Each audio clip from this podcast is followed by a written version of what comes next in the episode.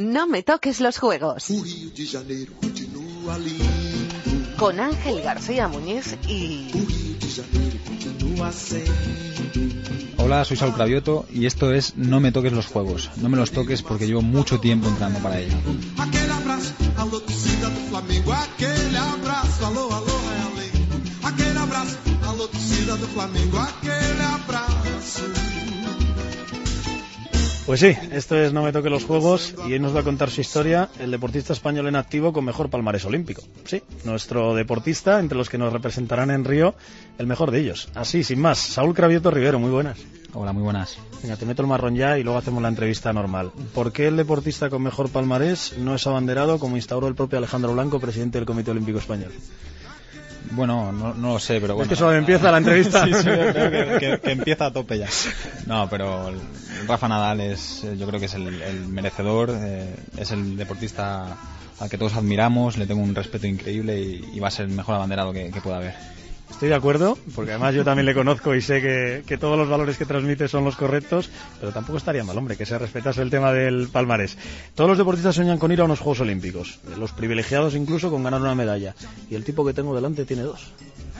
Sí, es, es, bueno, es muy poca probabilidad, ¿no? El, ir a dos juegos y conseguir dos medallas y, y, bueno, ha superado con creces todas mis expectativas y mis sueños de cuando era un adolescente, ¿no? Que era mi sueño era ir a unos juegos y bueno, ir a unos juegos y conseguir una medalla pues es eh, so- sobrepasa cualquier línea. Un oro, una plata, y dicen algunos que van a caer otras dos en Río. Vamos, que David Cal, tu amigo, debe estar temblando por ahí a ver si todavía lo alcanzas en Tokio. No, no creo, no creo que coja. David Cal es una, una leyenda y es, va a ser, vamos, es im- imposible casi, ¿no? Pero bueno, vamos a intentarlo. Yo voy a, a luchar por, por estar en lo más alto y bueno, eh, entiendo que la gente pues esté muy eufórica después del preolímpico que hemos hecho. Los tiempos eh, son muy buenos en K2 eh, junto a Toro y estamos muy ilusionados, pero bueno, eh, va a ser muy difícil y vamos a poner los pies en el suelo porque, porque ahí va todo el mundo a tope. Ya me la estás respondiendo, pero siempre empezamos este programa con una pregunta muy original que seguro que ni te has hecho tú ni te ha hecho nadie estos últimos días con esos dos billetes olímpicos en el bolsillo. ¿Vas a ganar medalla en Río? Ya- bueno, yo estoy entrenando para ello. o sea, está claro que después de conseguir dos medallas, eh, yo, aspiro a ir a por una tercera. O sea, yo no voy a unos juegos a, pasar a la final o a ser diploma, ¿no? Que, estaría muy bien es, es un reto muy, muy difícil. Pero después de conseguir dos medallas, no puedo tener otra aspiración que ir a por otra, ¿no? O sea, que yo estoy entrenando para ello, pero también soy consciente de que me lo van a poner muy difícil. La sintonía del programa es una sintonía brasileña que se llama Aquel Abrazo. Eh, ¿A quién te gustaría darle el primer abrazo nada más bajar del Everest del deporte, que es ese podio olímpico? No hay nada más alto en el mundo del deporte. Bajas de ahí a quién te gustaría darle un abrazo. Hombre, pues eh, no sé, a mucha gente, pero sobre todo pues a mi familia, a mis padres, que son los que han estado siempre ahí, a mi mujer a- y, y sobre todo pues a mi hija, a mi hija de- que tiene un añito y medio y, y no va a estar en Río segurísimo, seguro, pero, pero bueno, me, me encantaría abrazarla. Bueno, si no será un abrazo telefónico. Por cierto, si no te hago las preguntas absurdas ya, no te las hago nunca. ¿Saúl Cravioto es mejor piragüista, policía o modelo de bañadores? Modelo bañadores seguro que no.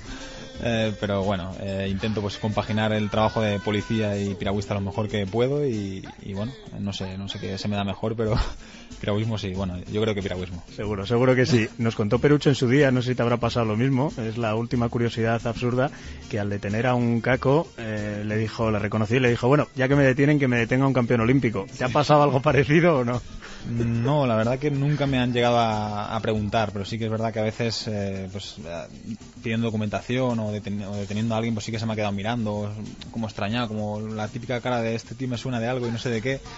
Pero bueno, la gente no, no suele asociarte por al ir uniformado de policía, pues no te asocia. Yo creo que me asocian más con licra y culotes de, de España que, que, que como policía. Seguro que alguno cuando te vea triunfar en, en Río dice, mira, mira, ese es el que me tomó a mí los datos y me pidió los papeles. Vamos a contar de dónde viene y a dónde va nuestro mejor deportista de los próximos Juegos Olímpicos. ¿Preparado? Vamos allá. Hoy en No me toque los juegos, Saúl Cravioto.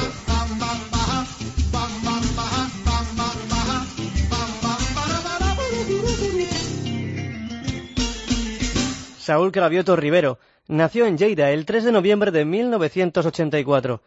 Tiene 31 años y practica piragüismo desde los 7 meses.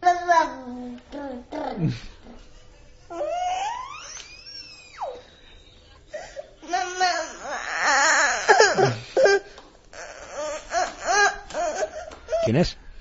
Irreconocible. mi, mi hija Valentina. ¿Cuántos añitos tiene? Pues en enero hizo un año.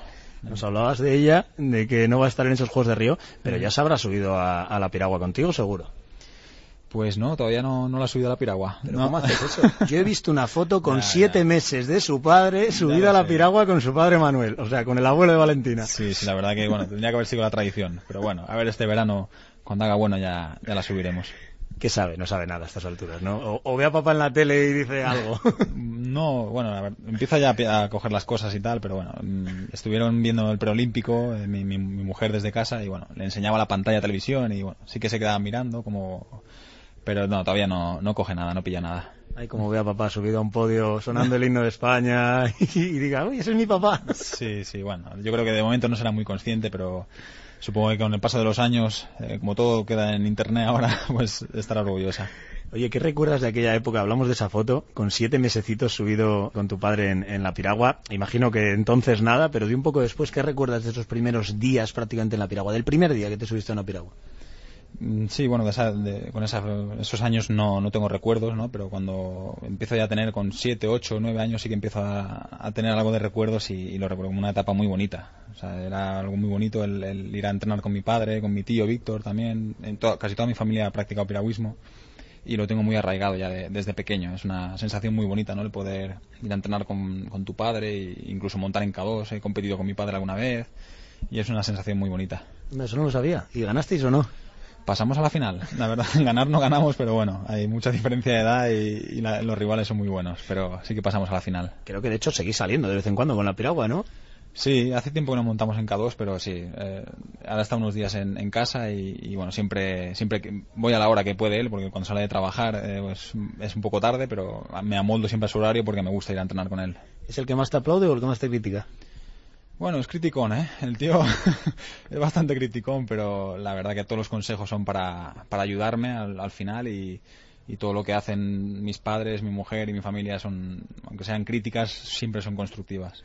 La piragua con papá y creo que las medallas con mamá, que tiene un museo montado ahí en la habitación, ¿no? Sí, sí, sí, la verdad que to- todas las medallas de campeonatos de España, de campeonatos de regionales y autonómicos, todas las tiene ella. Las olímpicas y las de mundiales las, las guardo yo, las tengo yo en Gijón, en mi casa, pero las de cuando era chiquitito y, da- y, y- a nivel nacional, pues se las doy todas, todas a ella porque sé que le hace mucha ilusión. Y cuando entras a esa habitación y ves todas esas medallas de que eras un crío hasta, hasta ahora, ¿qué, qué piensas? ¿Qué sientes?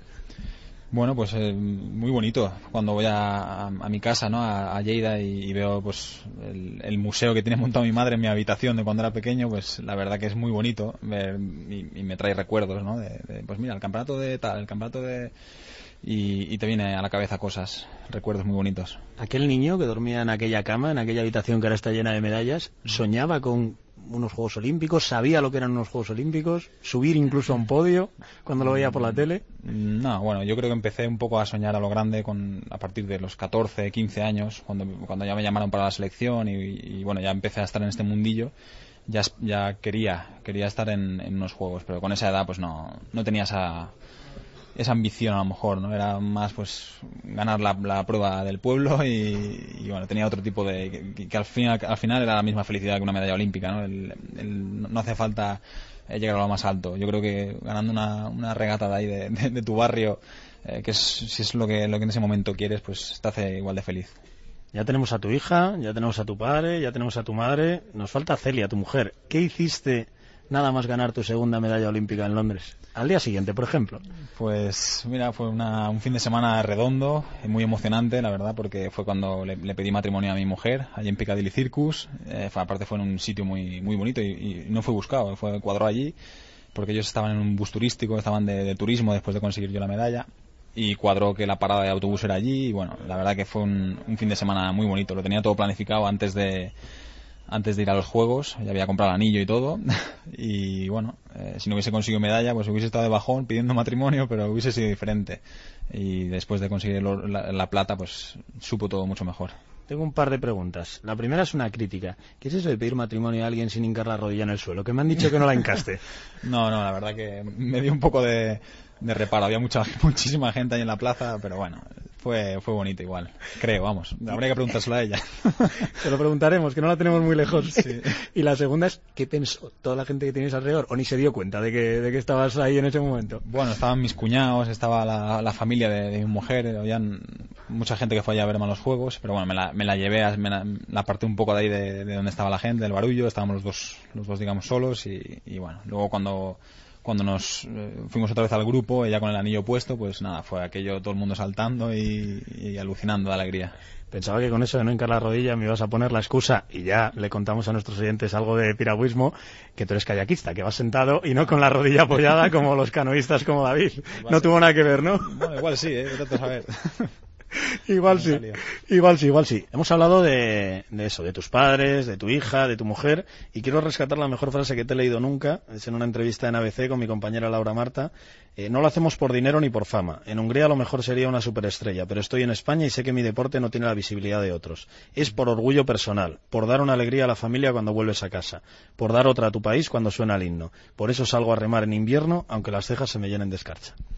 Pues sí, sí, sí, lo, lo, lo repito todo tal cual. Es, es lo que pienso y, desde luego que por dinero, si, si, lo hubiese hecho por dinero, pues no hubiese ni empezado, ¿no? Porque mi deporte pues no es un deporte mayoritario y no te puedes ganar la vida con él, ¿no? Pero bueno, yo por suerte eh, ahora mismo estoy en una situación buena, tengo becado, tengo patrocinadores que me están apoyando y, llevo todo el ciclo olímpico con patrocinadores y, y, bueno, no me puedo quejar en ese aspecto y aparte tengo el apoyo y el sustento de la policía, ¿no? O sea que yo soy uno de los privilegiados de, de, este deporte, pero bueno, el resto pues lo está pasando regular.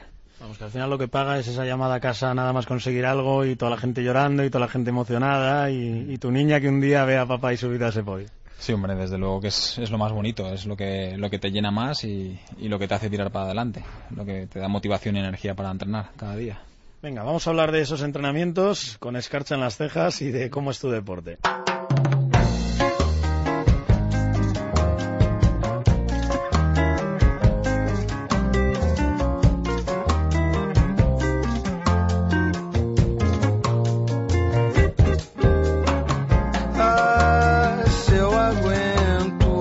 El piragüismo es un deporte acuático que consiste en recorrer una distancia determinada remando sobre una canoa o kayak. Los kayakistas, como Saúl, van sentados y reman a ambos lados de su piragua.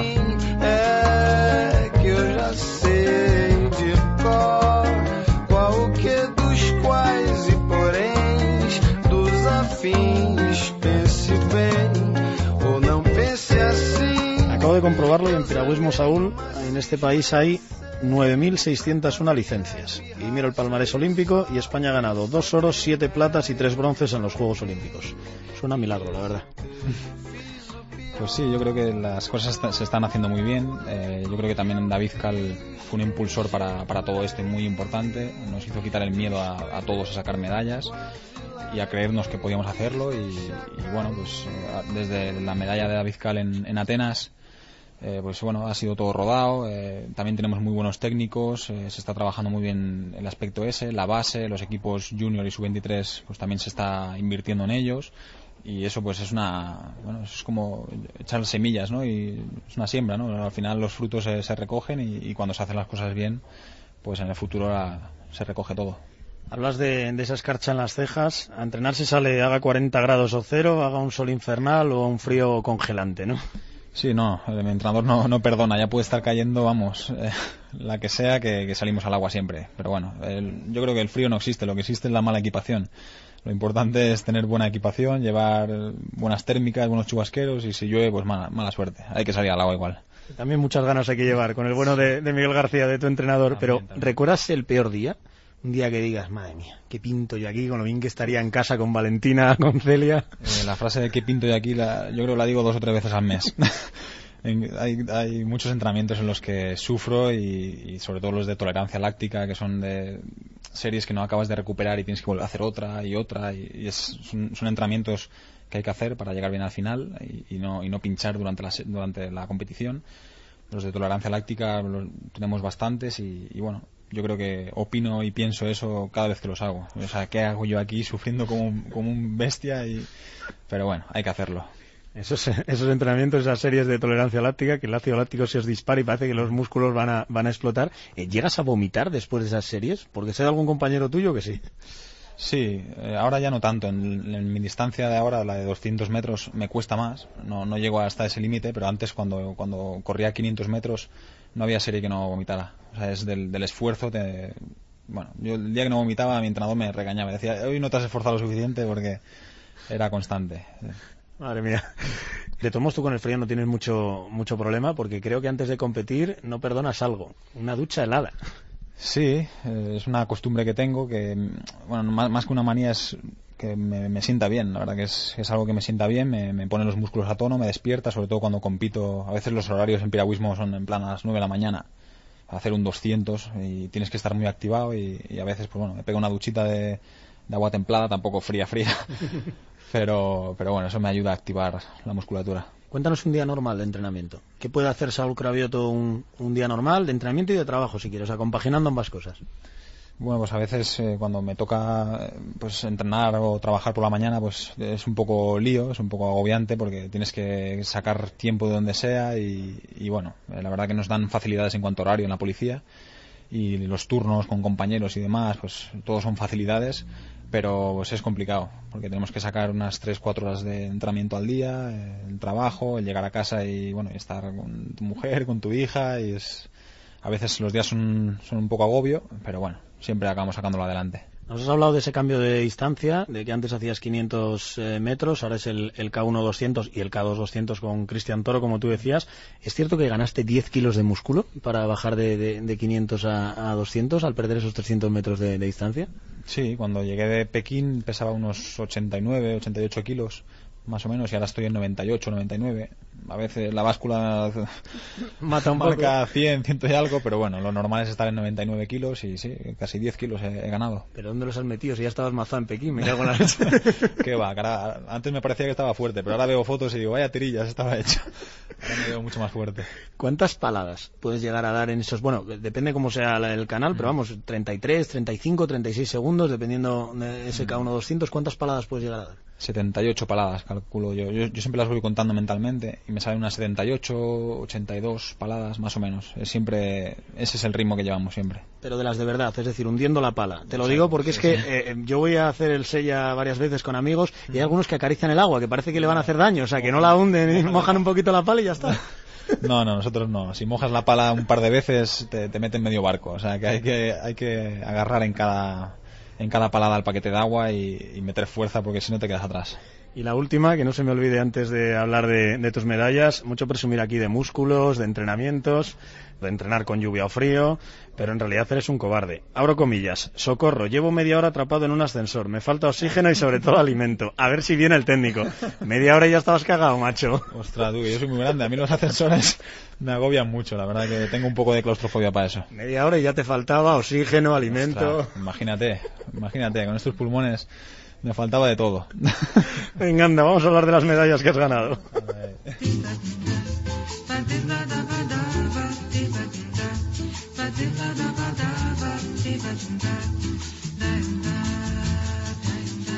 No lo olvides, no me toques los juegos.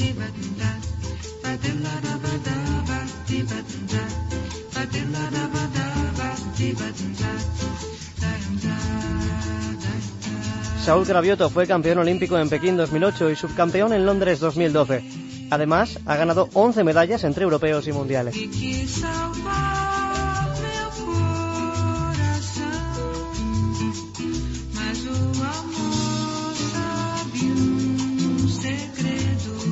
A ver, Saúl, si no me fallan las cuentas, siete medallas mundiales, cuatro europeas y dos olímpicas. No suena nada mal.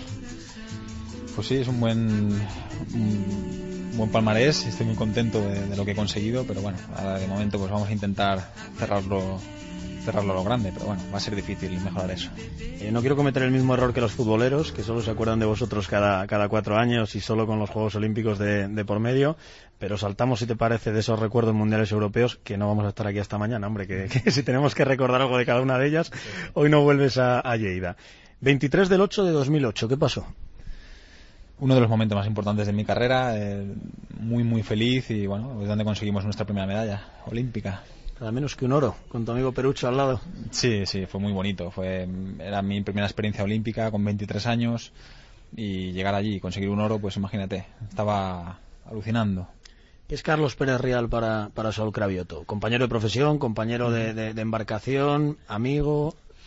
Sí, todo, todo lo que has dicho. Eh, somos grandes amigos, eh, hemos conseguido algo eh, enorme y, bueno, conseguir algo así de importante con, con alguien con el que te llevas tan bien, que es, que es amigo tuyo, pues bueno, pues imagínate, ¿no? Es una sensación muy bonita y, y está muy bien. Los, bar- los barcos de equipo es lo bueno que tiene, ¿no? Que yo creo que se disfruta más. El- una medalla en, barco de equipo se disfruta más que, que en K1, ¿no? Que, es muy importante, es, eh, un, un- bueno, algo muy importante, ¿no? Porque es algo individual, algo que has conseguido tú, pero el poder celebrar algo así con, con alguien con el que te llevas tan bien, pues es muy positivo. Lo que sigo sin creerme es que aquella regata de, de Pekín fue vuestra segunda regata juntos. ¿Cómo se puede ganar un oro olímpico con, con- en la segunda regata que hacéis juntos?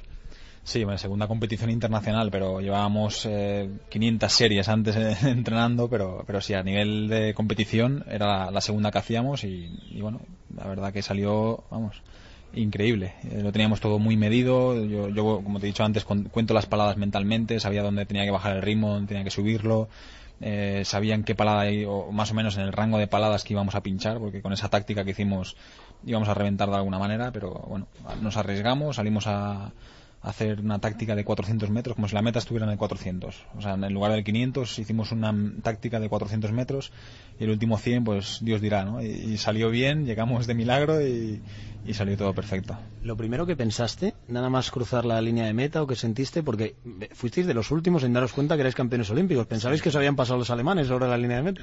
Sí, al llegar fue tan justa la llegada que, bueno, eh, los alemanes llevaban siete años sin perder, tenían 24 oros consecutivos de... Siete de- años sin perder, que se dice pronto. Sí, sí, no, ganaron todo, todo. O sea, es eh, Ronald Rawe y Wiskotter, los alemanes, eh, bueno, tienen el mejor palmarés histórico del piragüismo, eh, de, de oros. Eh, lo ganaron todo, copas del mundo, europeos, mundiales, todo. O sea, eran y, llegamos tan justos que, que vi la prueba de los alemanes y digo, bueno, pues habrán ganado otra vez. Pero bueno, a mí una plata ya, ya me valía. Yo ya era más que feliz, ¿no? Con una plata. Pero cuando nos acercamos al pesaje y vimos el marcador España primero, digo, hostia, ¿qué pasa aquí? No puede ser. Estábamos flipando, la verdad. Tú dices que se disfruta más, no sé lo primero que os dijisteis. Lo primero que le dijiste a Perucho nada más cruzar la línea de meta o que te dijo él a ti. No sé, no, no, no me acuerdo. En ese momento, la verdad que no lo sé. Nos, nos abrazamos, tenemos una foto en, en el pesaje justo, que yo estoy tumbado en el suelo con una... Estaba reventado y Perucho encima mío abrazándome. Bueno, pues fue un momento muy, muy emotivo. Tú no te acuerdas de lo que os dijisteis en Pekín, pero creo que yo sí me acuerdo de lo que os dijisteis en Londres. Saltamos cuatro años, llegas a Londres y una maldita ola te deja sin tu colega en, en los Juegos de Londres. Cuéntaselo a la gente. Pues sí, a veces eh, es- nuestro deporte no es como el atletismo, otros que en el que el medio en el que, en el que te desenvuelves es un medio fijo. El nuestro es un medio acuático, que hay oleaje, hay viento, hay otras condiciones externas que te pueden hacer pues que pierdas el equilibrio, que bueno es un poco más complicado y, y complejo que, que el atletismo, por ejemplo, ¿no? Y en ese caso, pues en el preolímpico para, para clasificar en K2 eh, para Londres, pues tuvimos un estaba muy movida el agua, había muchísimo viento y, y nos vino una ola y tuvimos un desequilibrio. Y ese desequilibrio pasó de, de- de ir primeros a, a últimos, o sea, nos quedamos ya para atrás. Primeros a falta de 30 metros, o sea que lo teníais ahí, al alcance de la mano. De, de 200 os Eh, faltaban sí, 30 metros. nada, 30 metros, sí, por ahí calculo yo. Eh, y bueno, no, o sea, no es una excusa, ¿no? No soy de los que, no, por una ola no clasificamos, pero es que es la, es la realidad. Las olas eran para todos, eh, todos estaban inestables, todos los rivales iban fatal seguramente, pero a nosotros fue lo que nos pasó, o sea, íbamos primeros y, y fallamos en ese momento, pero bueno. Enrabietado sacaste tu billete, el de K1, el individual. ¿Y qué pasó el 11 del 8 de 2012? Pues nada, que repetimos la hazaña, no fue el oro, pero repetimos la segunda medalla olímpica y, nada, la verdad que fue increíble también. La sensación de conseguir una medalla en, en individual, en K1, pues fue increíble. Tenía a mi gente en la grada, a mis padres, a mi mujer, a amigos ahí que me fueron a ver y fue pues, muy emotivo, igual que, igual que Pekín. Por si alguien no, no lo recuerda, lo que pasó fue esto. Milésimas de segundo pueden tener la culpa de que te subas o no te subas al cajón de los Juegos Olímpicos Oh. de Londres. ¿Qué tiene tu cuerpo, Perucho, ahora mismo? Buah, está temblando como un flan, Dios. ¿Cómo estás tú, Herminio? ¿Preparado, listo? ¡Vamos Comienza ya! la carrera, comienza la carrera importantísima la puesta en escena. Creo que es buena la puesta en escena de Saúl Cravioto en la calle número 3. También es buena la de McKeever. Cravioto, McKeever ahora en la parte central. La ventaja ahora mismo es para el británico por la calle. El no quiere perder la estela ahora mismo. Está en Va bien, va bien. tercera posición. Sigue McKeever marcando el ritmo. Saúl Cravioto es segundo, pero le sigue de cerca el canadiense de Jonge. Marca el ritmo todavía McKeever. Últimos 100 metros de la prueba. Estamos en tercera posición ahora mismo. En tercera posición Saúl Cravioto. Vamos, Saúl, dalo todo. Dalo por Lleida, dalo por España. Sigue McKeever eh, manteniendo el ritmo. McKeever va a ir por delante. McKeever, Cravioto, McKeever, Cravioto. McKeever, Cravioto, Cravioto, Cravioto, plata. plata, ahí, ahí lo tengo. Cravioto, plata, yo creo, ¿eh? ¿Qué sientes al volver a oír esto? Bueno, me están poniendo los pelos de punta, la verdad que lo he visto muchas veces y, y cada vez que lo veo se me ponen los pelos de punta igualmente. ¿Qué volviste a, a pensar aquí al cruzar la meta? ¿Aquí ya sabías lo que eras o como nosotros dudaste ahí entre esa plata y ese No, aquí sí que se, se vio claramente que el inglés me ganó. Eh, Salió como un rayo el tío y lo tenía en la calle al lado y, ya más o menos por el rayo del ojo sabía que me estaba yendo delante todo el rato y, yo hice una mala salida también, no salí del todo, del todo bien. Fui remontando, remontando y, y bueno, sabía que estaba ahí en la pomada, no sabía si segundo o cuarto, pero, pero bueno, luego como siempre pues miras el marcador y ya te quedas más tranquilo ya. Y nada más salir del pantalán, esta vez un poco más lejos porque estaba al otro lado del teléfono, pues estaba esperándote tu amigo. Y esta vez sí que sabemos lo que te dijo. Yo paso de hacer preguntas. Te voy a pasar con Manolo Lama y con un tío que está comentando la prueba que casi llora cuando te has colgado la plata. A ver si sabes quién es. Me lo imagino, Perucho. Oye, grande, eres un fenómeno. Vaya carrerón, tío. ¿Qué tal? Oh, me Sí, sí, larga, ¿eh? punta ahí llorando en casa, me cago en Diola. Sí. bueno, anda, había que hacerlo emocionante. Ay, ay, ostras, la verdad, tío, Dios, tú nunca fallas, así que me alegro un montón por ti, tío. Porque Joder, el trabajo que hicimos estos cuatro años al final salió recompensado. Muchas gracias, tío. Te lo menos por aquí, ¿eh? Yo imagino que tú abajo estabas tenso, pero te aseguro que como vivió en la prueba, parecía que se estaba jugando el tres medallas, no una. Sí, se- se- la verdad que se pasa peor, yo creo, viéndolo que, que compitiendo. Yo estoy seguro que estaba más tranquilo yo que, que Perucho y que toda la gente que estaba viendo, viendo esa carrera. Tenemos la meta, tenemos lo que te dijo Perucho y nos falta el desayuno el día siguiente. Dicen que todavía están flipando en el McDonald's con lo que devorasteis aquel día. Buah, es que eso es, eso es la, la leche. De la Villa Olímpica, nosotros en piragüismo siempre estamos fuera de la Villa Olímpica, estamos en otros en hoteles y demás, pero cuando aprovechamos a ir allí y ya hemos competido, madre mía, eso es, es una pasada. Hay restaurantes de todo tipo, asiáticos, mediterráneos, comida europea, y luego pues tienes el McDonald's, barra libre. O sea, tú ahí pides lo que quieras y... Confiesa ya lo que comiste aquel día, confiésalo. No sé, es que se me fue de las manos. La verdad es que se me fue de las manos. Pedí ahí, yo qué sé, Big Macs, eh, no sé cuántas, cinco o seis de un euro, o sea, se me fue, se me fue. Luego eso hay que bajarlo. Y prometiste, eh, concretamente eh, en la cadena COPE Londres 2.12, que te ibas a hacer el camino de Santiago en bicicleta desde Lleida, casi mil kilómetros. ¿Lo hiciste? ¿Eres un tío de palabra o no? He hecho el camino de Santiago, pero no desde Lleida. La verdad que, bueno, era... Yo creo que era por el oro, ¿no? Lo de, lo de Lleida. Seguramente.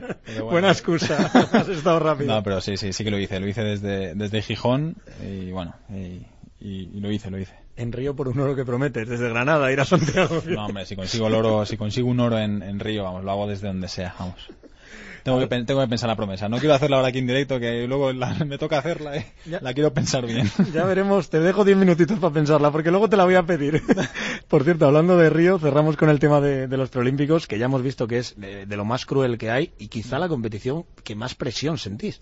Incluso más que en la que de verdad te juegan las medallas, porque al final es la que te da acceso a, a esos Juegos Olímpicos. Sí, en el preolímpico tenemos, en este preolímpico teníamos una plaza solamente, solamente valía ganar.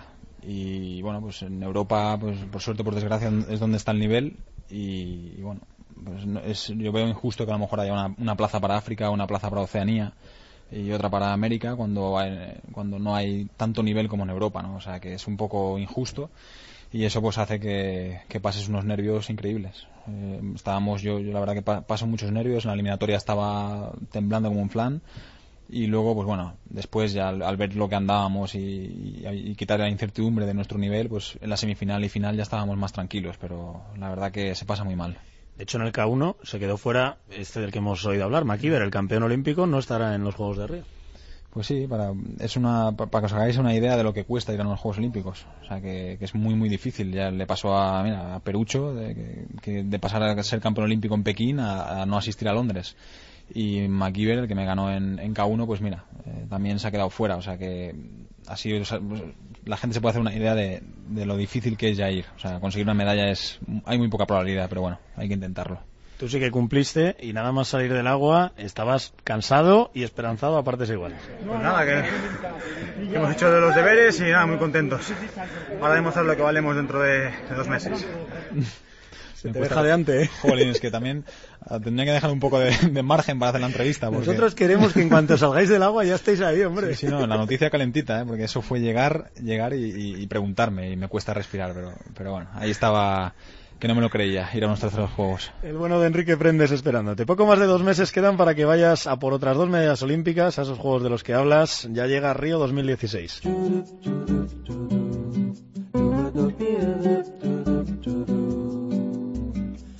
Doo doo doo doo doo doo doo doo doo doo doo doo do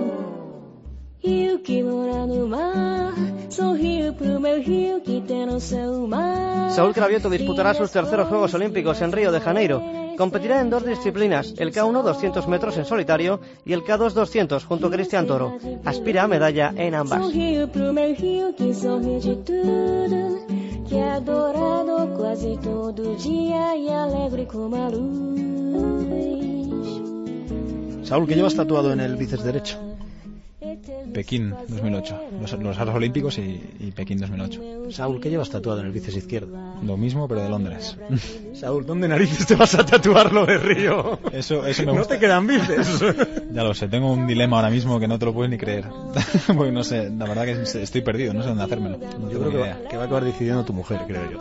Sí, yo qué sé, la verdad que no, no, no, no sabemos dónde, dónde hacerlo. Tengo que, que pedir consejo por ahí a ver qué, a, a qué conclusión llegamos. Bueno, ya me lo contarán más adelante. Te he leído que los 31 años que tienes ahora son la mejor edad para el piragüismo. Pues ahora mismo estoy en, en muy buen momento de, de forma. Eh, los tiempos que estoy haciendo en, en, en Trasona son muy buenos y, y en K2 con Toro pues eh, estamos súper fuertes. Pero bueno, Toro ahora tiene 24 años y está pues tiene un nivel increíble, está casi a mi nivel. O sea, estamos entrenando los dos en K1 y, bueno, me, hace sombra. O sea, estamos los dos que, que podíamos ir cualquiera de los dos al, al K1 y eso pues esa, esa, competitividad también está haciendo que, que, yo mejore con 31 años y él con 24 que a lo mejor es muy joven también esté a, a, un nivel de increíble no o sea que eso también es muy positivo en Trasona, en el embalse donde soléis entrenar y como tú dices estáis en forma habéis dado un recital en el preolímpico dominando de principio a fin el K1 el K2 con, con Cristian Toro luego además ganasteis el oro en la Copa del Mundo en el, en el K2 nos estás obligando a soñar con el doblete ya, no, sí. A ver, yo, yo entiendo que todo el mundo o sea, sueñe, ¿no? Con, que, con que este K2 eh, pueda conseguir una medalla o, o yo en K1 pueda estar ahí adelante. Pero bueno, yo, yo hablo con, con Toro mucho y le digo que ahora hay que bajarse de la nube, hay que poner los pies en el suelo, que no hemos conseguido nada, que de nada sirve haber clasificado y ganar la Copa del Mundo si vas a, a Río y quedas cuarto, quinto o fuera de la final. O sea, sería un fracaso, ¿sabes? Si, si, si aspiras a ir a, y, te metes la presión de que tienes que ganar, ganar, ganar, luego al final pues eh, vamos a ir con los pies en el suelo, a trabajar, a seguir lo que haciendo lo que hemos estado haciendo hasta ahora y seguro que ahí va a salir bien. Tú le das un gran consejo y yo te hago una pregunta canalla de esas que nos encantan a los periodistas. Siempre se la hacemos a, al protagonista de No me toque los juegos. Tengo aquí un papel que dice Saúl Cravioto, medalla de plata en el K1 y de bronce en el K2. Eh, haces el doblete, pero te olvidas del oro. ¿Lo firmamos o lo quemamos? Uf, ostras, buena, buena pregunta, ¿eh? Buena pregunta, hombre. Yo creo que sería muy, muy difícil y muy importante conseguir esas dos medallas, sería muy positivo, pero yo antes de competir no me, no me caso con el bronce ni con la plata. Quiero ir a por, a por lo más grande. Yo estoy entrenando para el oro, pero bueno. Ahora mismo, ahora mismo no lo firmo. La mayoría me dais esa respuesta y me encanta, pero sobre todo si viene por delante con ese consejo que las daba Cristian de pasito a pasito y de que queda mucho para, para conseguirlo. Formato de competición, eh, series, semifinales y final. Cuéntale a la gente cuántos pasan y, y cómo es exactamente. Uh, pues ahora mismo no, ya te digo, estaba pensando hasta de octubre hasta mayo, hasta hace unos días estaba pensando solamente en Alemania, eh, que era mi filtro, si no era la competición más importante y, y, todavía no sé muy bien cómo, cómo va a ser en Río. Yo en Londres pero... recuerdo que las series erais, eh, me parece que erais eh, 25, una cosa así, 16 a semis y los 8 mm. mejores a, a, la final. Sí, debe ser parecido, será un poco parecido yo creo. ¿Conoces el canal de Río? Sí, estuvimos el, el año pasado, en septiembre, se hizo una prueba, un, una especie de preolímpico el, el para test olímpico, sé que y sí, estuvimos allí viendo a- aquello, a ver, a ver si cambia algo porque está un poco, estaba un poco verde cuando fuimos nosotros. Y las aguas muy, muy revueltas y muy contaminadas, pero bueno, ¿es rápido? ¿Con qué tiempo crees que se va a ganar? Porque ya sabemos que vuestras pruebas siempre están, pues eso, 33 si es muy rápido todo y 35, 36 si, si es un poco más lento, hablo del K1. ¿eh? Pues no lo sé, porque ya te digo, fue una semana después del Mundial eh, y bueno, estábamos ahí todos un poco tocados y, fuimos un poco a probar la pista. No, no llegamos al 100% ninguno y los tiempos, bueno, eran bastante buenos aún así. O sea que creo que es una pista rápida y hay que tener en cuenta que es una pista de agua dulce, mm, salada, hay filtraciones de- del mar y bueno, eso también varía la flotabilidad de la piragua, el deslizamiento y, posiblemente en estos dos meses que quedan pues habrá que ir a, entrenar alguna, alguna ría, algún sitio con, con un poco de agua salada para acostumbrarnos al deslizamiento. A David Cal, que más hablado antes de él, siempre le preguntábamos por el viento, por si entraba por un lado o por otro, teniendo en cuenta que, que ellos van con la rodilla en el suelo y depende del lado en el que palen les influye mucho. ¿A ti te afecta algo de esto? ¿Qué condiciones quieres? Si te dan a elegir, oye, el día que tú compitas, te juegues la medalla en Río, ¿puedes elegir las condiciones? ¿Qué condiciones elegirías? Hombre, yo elegiría, si me dan a elegir, pues viento a favor en mi calle solo. y, Pero- y un motorcito en la parte de abajo de la piragua. Sí, puedes elegir eso, pero bueno, lo, lo ideal sería en condiciones de sin viento, plato y, y así sería pues lo real para todos. ¿Y de Eh, temperatura o te da un poco igual? Bueno, un poco de calorcito mejor que, que que haga frío, porque la musculatura cuanto más calor hace, pues estás más activo, más reacciona mejor. Pero bueno, yo como, como entreno en Asturias y allá hace más fresquito, pues casi prefiero que haga fresquito, porque a todo el mundo le viene bien el calor, o sea que yo estoy acostumbrado a, a la fresca. Rivales, empezamos por el K2, que por algo compites antes, 17 y 18. He estado mirando, ha habido tres campeones del mundo distintos en este ciclo olímpico, en 2013, en 2014 y en 2015, pero bueno, siempre están por ahí los serbios, los rusos, los alemanes, los húngaros. Nómbrame a los principales rivales en K2. Pues es que son todos. En K2 está todo muy igualado. Aparte de los que has nombrado tú, pues están los ingleses, que son los más regulares. A lo mejor nunca ganan, pero siempre estos tíos llevan eh, en terceros, cuartos, terceros, cuartos, quintos, están siempre ahí eh, desde 2009. O sea, son los más regulares que hay. Eh, los franceses también te la pueden armar, hacen una buena carrera, te sacan medalla. No sé, no me atrevo a decirte un rival. Hay siete, ocho, nueve rivales que estamos muy igualados. Y en el K1, 19 y 20 de agosto, aquí creo que ya los tienen más claros, sobre todo porque hay un canadiense por ahí que de los últimos tres mundiales tiene dos oros y una plata.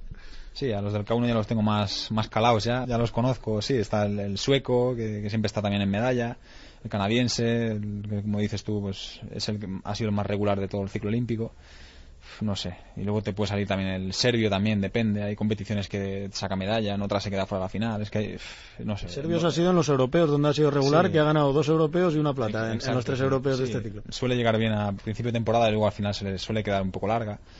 Pero no sé, no me atrevo a decirte nombres porque ya te digo, siempre suele haber sorpresas en los juegos.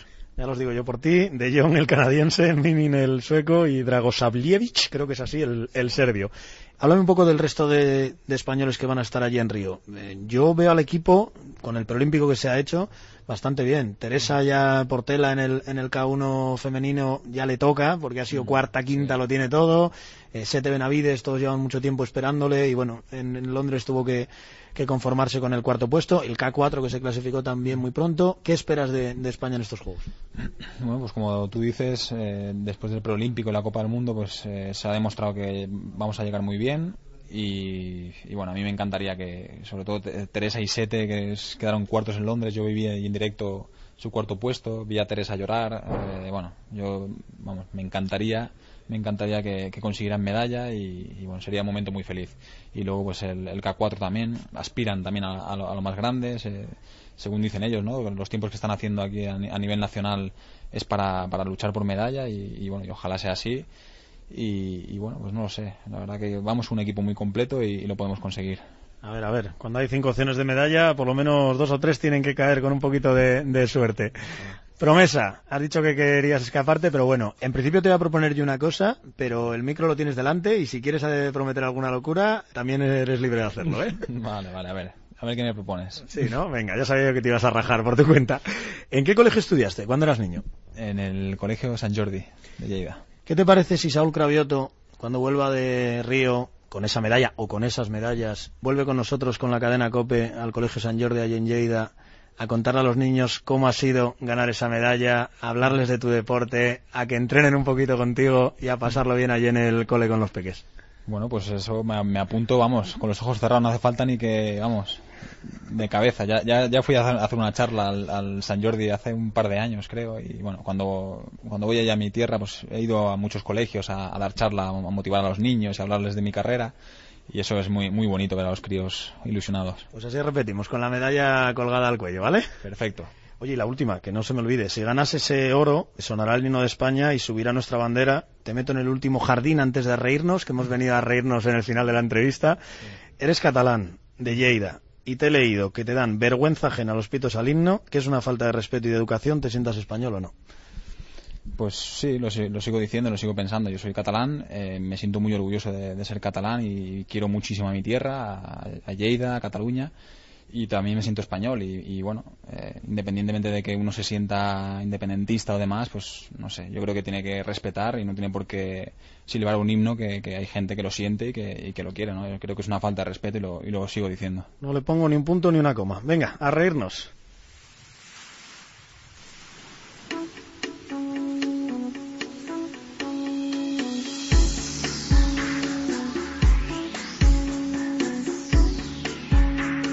Recuerda, no me toques los juegos.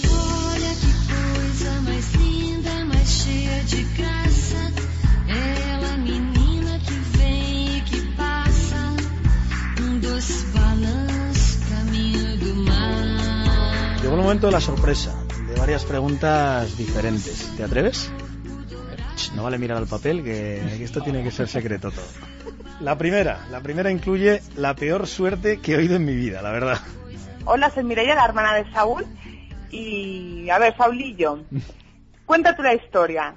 Mi muñeca, tu pie y los dedos de la tía Mary. Madre mía, esa fue, esa fue muy fuerte, la verdad.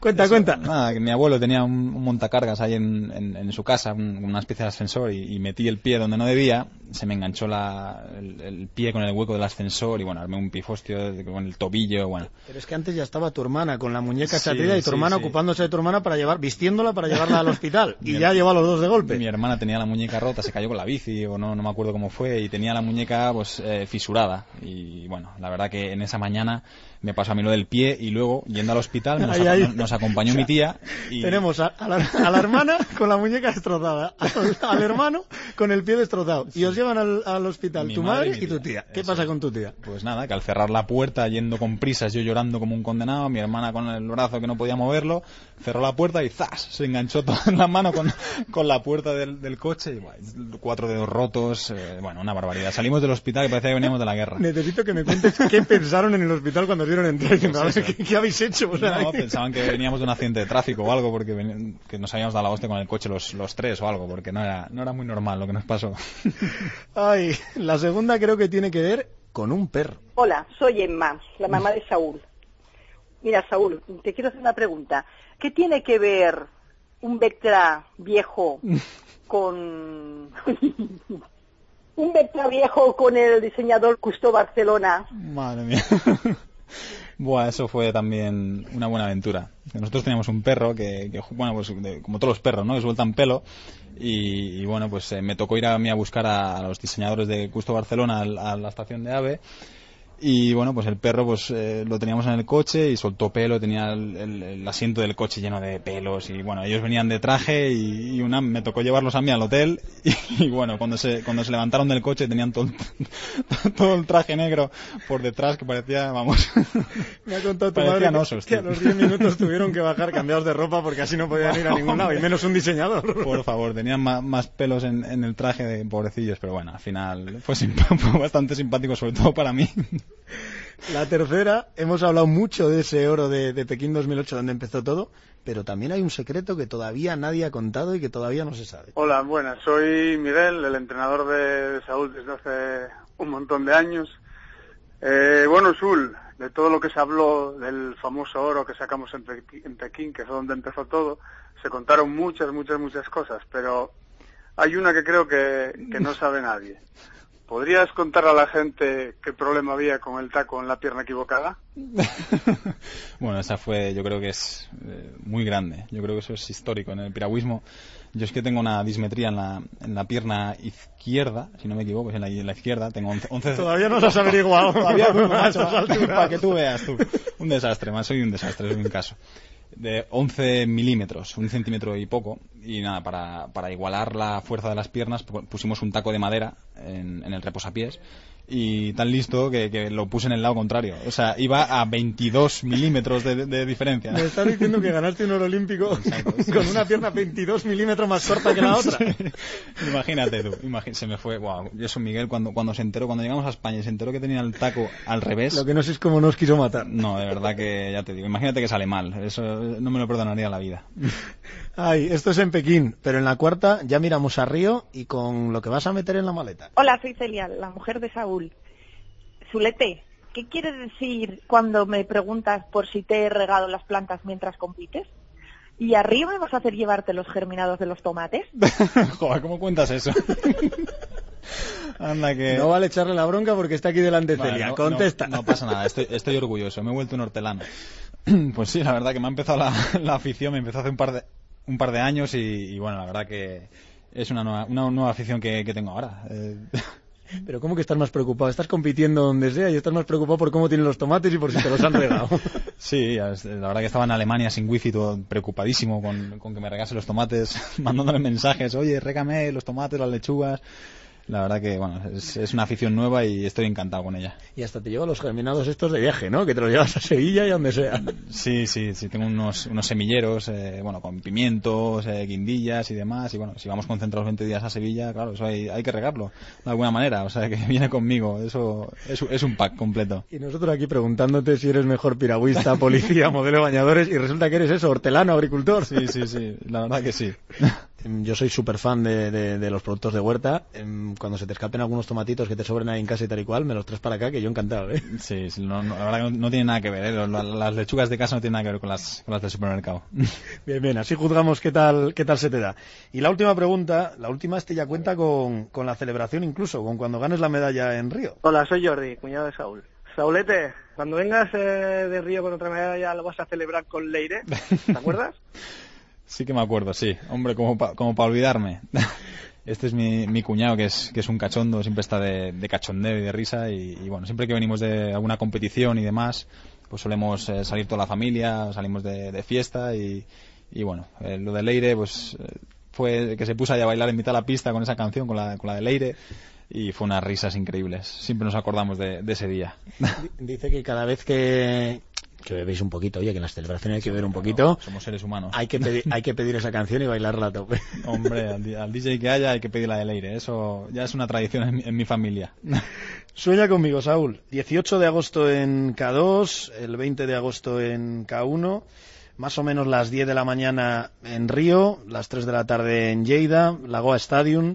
Saúl Cravioto vuelve a ganar una o dos medallas olímpicas y se encuentra nada más bajar del podio con este micro azul de cope. Y entonces, Y entonces estaré de nuevo al otro lado del teléfono. Así que, macho, eh, deseo todo lo mejor y, y a demostrar todo lo, lo que sabes porque seguro que vienes con una, no, con dos medallas para aquí de nuevo. ¿cómo iba a faltar por aquí tu colega Perucho? Ya, eh, la verdad que sí. Ha estado ligado siempre a mi carrera deportiva. En- eh, seguimos entrenando juntos ahí en, en Trasona y la verdad que es un lujazo tener compañeros y amigos como, como Perucho y bueno, y agradezco mucho todo lo que ha hecho por mí. No te acuerdas de lo que te dijo en Pekín, ya hemos oído lo que te dijo en Londres, la que te puede liar, como te dé por ganar otras dos en Río en antena, no sé yo, ¿eh? Sí, sí, sí, la verdad que va a ser, va a ser muy bonito, pero bueno, ya te digo, hay que ir con pies de plomo, con calma y, y ojalá podamos, pueda traer, o sea, tanto Toro como yo y el resto de equipo traer una alegría a España. Que así sea. Muchísimas gracias por, por este tiempo. Él será entonces comentarista COPE, tú estarás en el agua y estaremos todos animándote para que nos des alguna alegría más. Y si no nos la das, aún así, mil gracias por, por contarnos tu historia. Un abrazo muy fuerte, Saúl. Muchísimas gracias. ¿Te ha gustado? Muchísimo, muy entretenida. Un abrazo. Gracias.